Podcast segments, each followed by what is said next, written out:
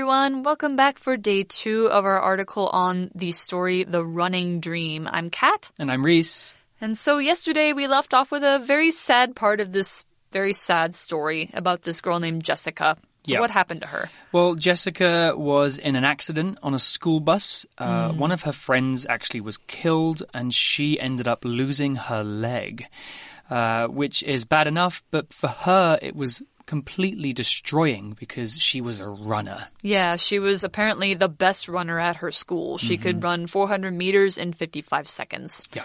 That's crazy. It's very, very fast. Yeah. So now Jessica's life is going to be completely changed, but there is some hope because she's going to be getting a prosthetic or what was the other word we had? An artificial leg. artificial leg, which Yeah. basically means a fake leg.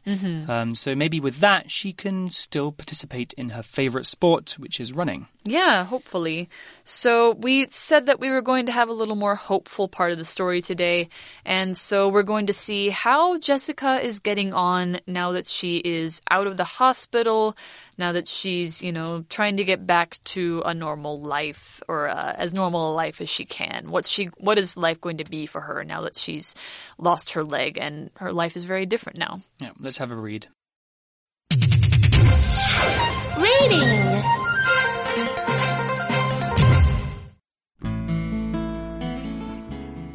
The Running Dream. With her therapist's help, Jessica learns to care for her stump. It's difficult, but soon she can clean it, change her bandages, and deal with any sudden pains. At last, she's allowed to go home and return to school. Once her artificial leg is ready, she also begins to move more easily. Jessica's body is recovering quickly. She's still struggling at school, though. For one thing, she can no longer practice the sport she loves. For another, people behave differently around her. On Jessica's first day back in class, people stare at her or are awkward around her. Though her old running team tries to make her feel better, she still feels like an outsider. Then her math teacher decides to have Rosa sit next to her. At first, Jessica doesn't want to be seen with her. Rosa uses a wheelchair because she has a condition called cerebral palsy. But when Rosa starts passing her notes in class, Jessica sees that she's a caring and intelligent person. What's more, she doesn't let her condition hold her back. All right, so the article today starts out with talking about what she's doing. With her therapist's help, Jessica learns to care for her stump. So here we've got this word therapist. And of course, if you ever get a mental or um, physical injury or if you're unwell, you might see somebody who is a therapist. This is a person who helps you to get better or recover from mental or physical problems or helps you understand them. So a lot of people who aren't, you know, injured in their body they might see a psychological therapist or a counselor, particularly if they have problems like with depression or in their relationships or they just want to, you know, do better in their lives. But Jessica is probably seeing a physical therapist, and that's somebody who's helping her learn how to move better and to use and care for her body after she lost her leg. People go to physical therapy for a lot of reasons, and losing a limb is definitely one of them. Yeah, so it can take a very long time to to get used to this kind of physical difference in your body. Yeah. And so that therapist is going to help her do that. Uh, but the article says a bit more. It says it's difficult, but soon she can clean it, change her bandages, and deal with any sudden pains. Wow. So all of that is talking about her stump, Yep. which is where her leg used to be. So we have one word here, which is the word sudden, and sudden is an adjective with the more commonly used adverb being suddenly. So when something is sudden, it means it happens quickly, unexpectedly, and without warning. So if something is sudden, you didn't know it was coming and it takes you by surprise. A sudden rainstorm is when bad weather seems to come out of nowhere. Earthquakes are usually sudden too, as they're difficult to predict. So the article talks about a sudden pain. That's pain that happens quickly and without warning.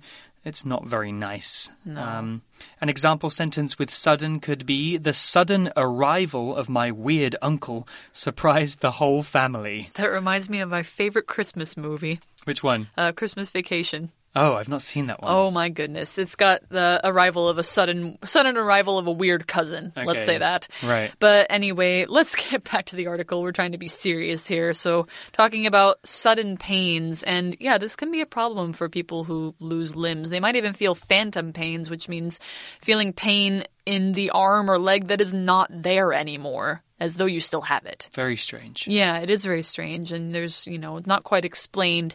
But anyway, the article goes on. At last, she's allowed to go home and return to school. So she's getting on with her life again. Right. So the article tells us more. It says once her artificial leg is ready, she also begins to move more easily. Mm-hmm. Okay, so the leg has been installed. She's had Yeah. the artificial leg fixed to her stump, so now she has two legs again, and Yeah, she's learning to use them. Yeah, and uh, she probably can take the leg on and off. Yeah. But what it says is Jessica's body is recovering quickly. That's really good. Hmm, It's probably because she's quite young, Yeah. and young people who are still growing, their bodies can recover from injuries faster. Uh, well, the article tells us more. She's still struggling at school, though. Mm-hmm. Okay, so struggling is a word to talk about. The word struggle can have several meanings, but in this context, struggling at school, the word means to have difficulty doing or completing something. So if you're struggling at school, that means you find the things you're learning too difficult, or for some reason you're unable to learn. If you're playing a really hard video game that you just can't finish, you could say, I'm really struggling to finish this level. Mm. So, an example sentence could be Sammy was struggling to tie his shoes properly, so his mother helped him. Yeah, so we all struggle to do things sometimes, and her struggle is now getting back to normal school life. Hmm. So it says, for one thing, she can no longer practice the sports she loves. For another, people behave differently around her. Yeah, so we've got two different struggles here, and that's why we use this grammar uh, function for one thing and for another. So this is used to talk about more than one example or reason or detail about something, with one reason listed after the other. There are two points that support the same argument or the same statement. So the main statement is she's still struggling at school. How? Well, for one thing, that's reason number one, she can't practice her sport. For another, reason number two, people now behave differently around her. Here's another example of how we can use that. Anne doesn't like parties. For one thing, she thinks they're too loud, and for another, she hates talking to strangers. So, yeah, you can see that we are giving reasons, like more than one reason, two reasons for um, somebody thinking or feeling a certain way. I guess that's another effect of her losing her leg that we didn't maybe think about before is that it's going to affect other people too, like Mm-hmm. her family who are going to have to help look after her and her friends who maybe have never seen somebody who's only got one leg. It Yeah. could be surprising or Or, or the fact that, you know, they used to know her with two legs and now she's different. Yeah, yeah. Uh, there was another phrase to talk about here, and it was the phrase no longer. And this phrase can be used to describe something that is no longer like before or not the same, either because it changed or because it doesn't happen anymore. So the phrase no longer should come directly before the things you are describing as having changed in some way. So here are some examples. I no longer enjoy watching Disney movies. I think they're for kids. Aw. So this sentence tells us that I used to like watching Disney movies, but now I don't. Here's another example. The school cafeteria will no longer serve pizza as it's not a healthy lunch option. So that means the school used to serve pizza, but now they won't. Mm-hmm. So she can no longer do her sport. She Yes. can't do it anymore. Right. Well, the article tells us more. It says on Jessica's first day back in class, people stare at her or are awkward around her. That must hmm. not feel good. That must feel pretty terrible. You know, not only is she struggling with this physical issue, she's probably feeling pretty sad, and now her friends and classmates are treating her differently too. Yeah. So her classmates are staring at her. So what does that mean?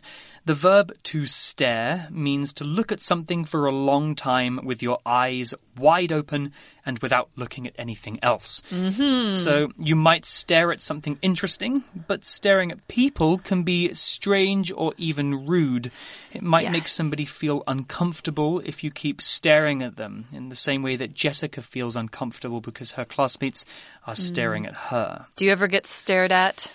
Yes, I Yeah. think we can both. Yeah, I do too. Uh, yeah. especially kids and babies, or if I'm outside of Taipei, uh, adults will stare at me too. Yes. Yeah. The reason being, I guess, because Kat and I are both not from Taiwan. We don't look Taiwanese. Yes, we Yeah. have white skin, and 99% of people in Taiwan uh, are Asian. Yes. So we're, we're different, so often kids or some other people might stare at us too. Mm-hmm.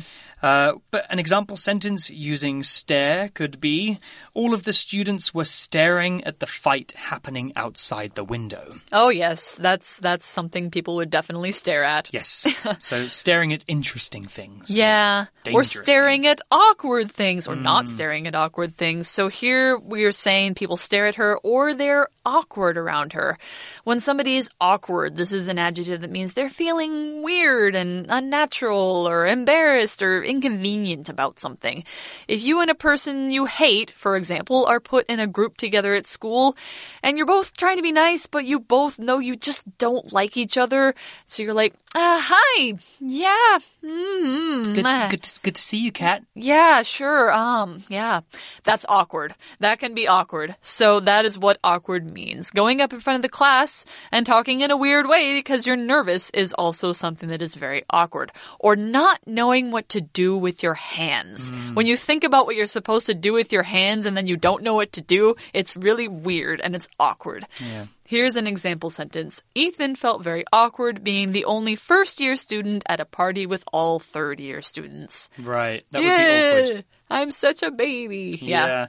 Actually, the Chinese word for awkward is one of my favorite Chinese words. What is it? It's ganga. Ganga. It just sounds so good. Yeah. Oh, it's so ganga today. Ah, ganga. Right. Okay. So yeah, we uh, we hear that you know people are staring or being awkward around Jessica because yeah, she's different now. She has one leg and they don't really know what to say or what to do. And it says though her old running team tries to make her feel better, she still feels like an outsider. That's too bad. Hmm. So an outsider is somebody who doesn't belong to a group and they feels like they're not included in something and they probably feel very awkward. Like if you're an outsider with a bunch of people you don't really know and they're all enjoying themselves and you're not, that can feel really weird and can feel uncomfortable. Yeah, it's not a nice feeling to, to be an outsider. Yeah. It's always good to be inclusive, which Yes. means, you know, let people join your group and, and make friends. Yeah, exactly. And be comfortable with them. Yeah.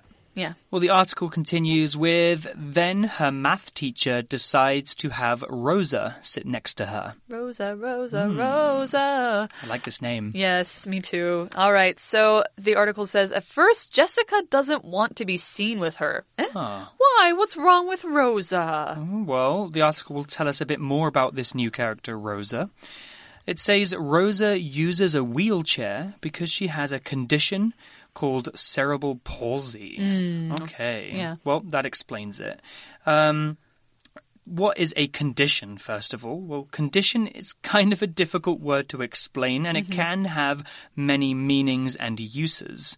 Condition is a noun and the condition of something is the state that it is in. That means how it's doing. So when we're talking about something's condition, we're talking about the way it looks, its quality, or how well it's working. So in the condition of the article, sorry, in the context of the article, condition is used in a bit of a different way. It's mm-hmm. talking about a kind of disease or illness. Mm-hmm. We can say something is in good condition or bad condition. A thing in bad condition has probably been used a lot and might be a little bit broken. If a person is in bad condition, that means they're really sick or perhaps even dying. Yeah. So, an example sentence using condition in the way that it's used in the article is like this My sister has a medical condition that causes her skin to be extra sensitive to sunlight. Ouch. Yeah, that's Yeah. not very good. No, it's not. So, condition here is basically another word for illness or disease. yeah, or um disorder. Disorder, Yeah, I think that's what this is. It's classified as a disorder. Right, So, so- I'll, I'll talk a little bit more about it. Mm-hmm. So first. We have this word wheelchair. Rosa is using a wheelchair, and it is what it sounds like. It's a chair with wheels. People who have problems with walking or moving well, or they have weakness in their body, they use a wheelchair to move around. And it's not just, you know, your office chair that has wheels on the feet. It's got these two big wheels on the side that allow you to move kind of quickly and um, along the sidewalk, things like that. So she uses a wheelchair because she has cerebral, cerebral or cerebral palsy. Palsy or cerebral palsy is a movement disorder. So it causes you to move very weakly or stiffly, and your muscles just can't really move naturally, and you can't move them well. Um, it can be less or more severe from person to person. Some people with cerebral palsy or CP can walk and talk almost normally, and some people have really serious weakness that makes it hard to talk or walk at all. I've known people with both. Basically, I've known like classmates of mine who could not talk. They could only make noises and move in their wheelchair. And then I have friends who can walk and talk almost normally. Yeah, I've actually got a cousin with cerebral palsy, and it's Oh. it's pretty bad. Um, he's able to kind of communicate, um, but physically he can't do too much. Mm-hmm. Although he did so much to overcome it, he actually learned to ride a horse. Oh, that's fantastic. Um, and he finds that very therapeutic. It makes him feel much better. that's really cool. Yeah, it's really, really cool. Uh, his name's Daniel, and he's really awesome. Go, Daniel. Go, Daniel. Um, so the article said that Jessica didn't want to be seen with Rosa. Mm-hmm. I guess that's maybe because Jessica was feeling a bit awkward or embarrassed around Rosa because she has this condition. Yeah, and she's like, "Well, you're weird and I'm weird. I don't want to be seen with I don't want to be weird." So, Hmm. you know, it's that kind of feeling. I'm not saying that they are weird, but it's, you know, it can feel that way. Yeah. Yeah. But there's some hope. Uh, the article tells us, uh, it says, but when Rosa starts passing her notes in class, Jessica sees that she's a caring and intelligent person. Right. Well, let's talk about this word intelligent first. Intelligent is an adjective that means smart. If you're intelligent, you probably know many things and have lots of knowledge in your brain. We can also describe animals as intelligent if they have big brains and are good at many things. We often describe dogs, dolphins, and elephants as being intelligent animals. Yes, they are. They are very smart. Uh, so, an example sentence could be You can train intelligent animals, like dogs, to do many tricks and tasks. So, Rosa, despite having this condition, cerebral palsy, is actually still very intelligent because this illness doesn't affect your ability to learn. Right. It doesn't affect how your brain works. It only mm. affects how your muscles work. Right. Yeah. So, what's more, she doesn't let her condition hold her back. So, we have this phrase, what's more, and this is used before giving a little further explanation on something else you just said. It's kind of like also, or furthermore, in addition, additionally. So, we said, like, Rosa is very intelligent. What's more, she doesn't let her condition hold her back. What does it mean to hold something back or hold somebody back? Hold something back. So to be held back by something means to allow that thing, whatever it is, to stop you from progressing or doing well. So by saying that her medical condition or illness doesn't hold her back, the article is saying that Rosa doesn't let her illness stop her from learning or being successful in life. Mm-hmm. So here's another example. Don't let a bad test score hold you back. Keep studying and trying, and you will succeed. Yeah, so now we've got two uh, important characters in here. We've got Jessica, who is back to school. She's feeling uncomfortable. She's feeling like an outsider. And then we have Rosa, who is sitting next to her and is showing Jessica, like, hey, I'm intelligent. I don't let things hold me back. And we're going to be friends. That's what I get the feeling of. They're going to be friends. And so Rosa has this condition called cerebral palsy. It's something you're born with, I believe. Or it emerges in early childhood, Right. like very, very, like maybe first two years of Hmm. your life. And so if Rosa has learned not to be held back by this condition, maybe she can teach Jessica that life isn't over just because your body has changed in this way. Yeah, exactly. So I guess we will see what the end result of this story is. At least it's not as sad as it was in day one. Yeah, so that's um, what we've got for day two. For day three, we're going to finish it up. But right now, we're going to go to our For You chat.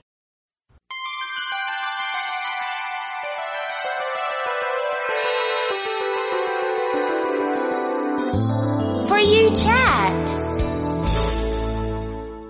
All right, so our For You chat question today is How do you stay positive when you're going through a difficult time?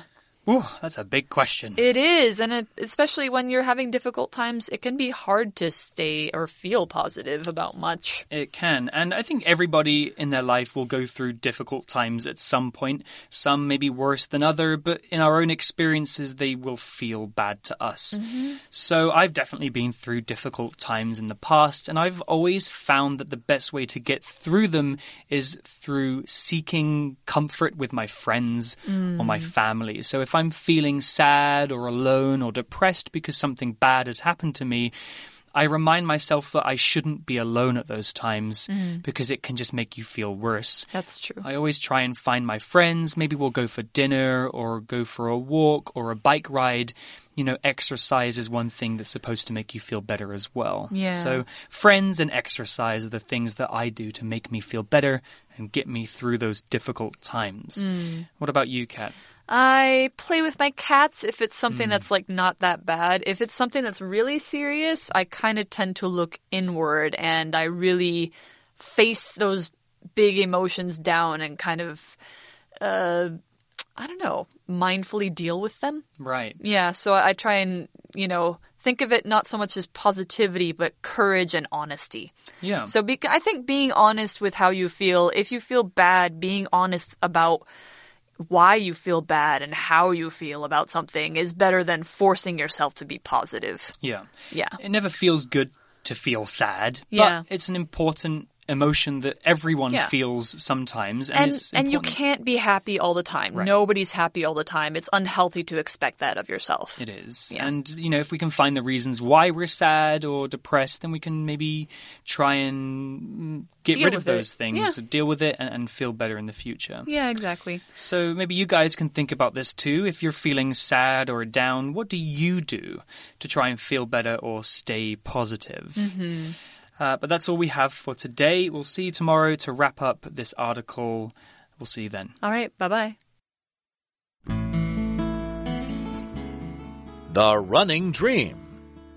With her therapist's help, Jessica learns to care for her stump. It's difficult, but soon she can clean it, change her bandages, and deal with any sudden pains. At last, she's allowed to go home and return to school.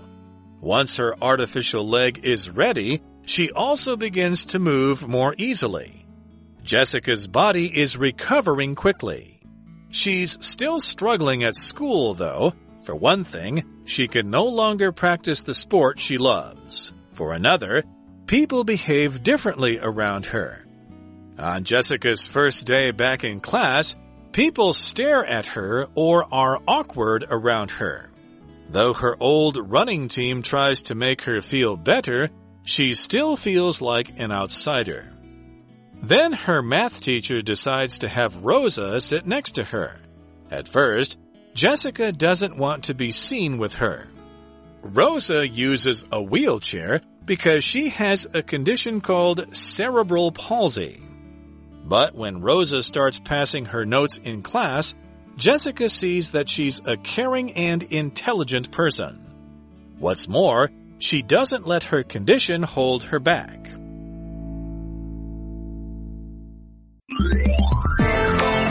Vocabulary Review Sudden. The sudden movements of the boat made Carrie feel quite ill. Struggle. My little brother struggles to get all his homework done because he can't focus well. Stare. The little girl stared in wonder at all the bright lights on the Christmas tree. Awkward. It's awkward to see my mother and father fighting about money in a restaurant in front of others. Condition. Blake has a condition in which he needs to use the restroom every hour or so. Intelligent. Brian is an intelligent kid and he gets the best grades in his class at school. 智慧小补帖。 Therapist. Outsider. Outsider. Wheelchair.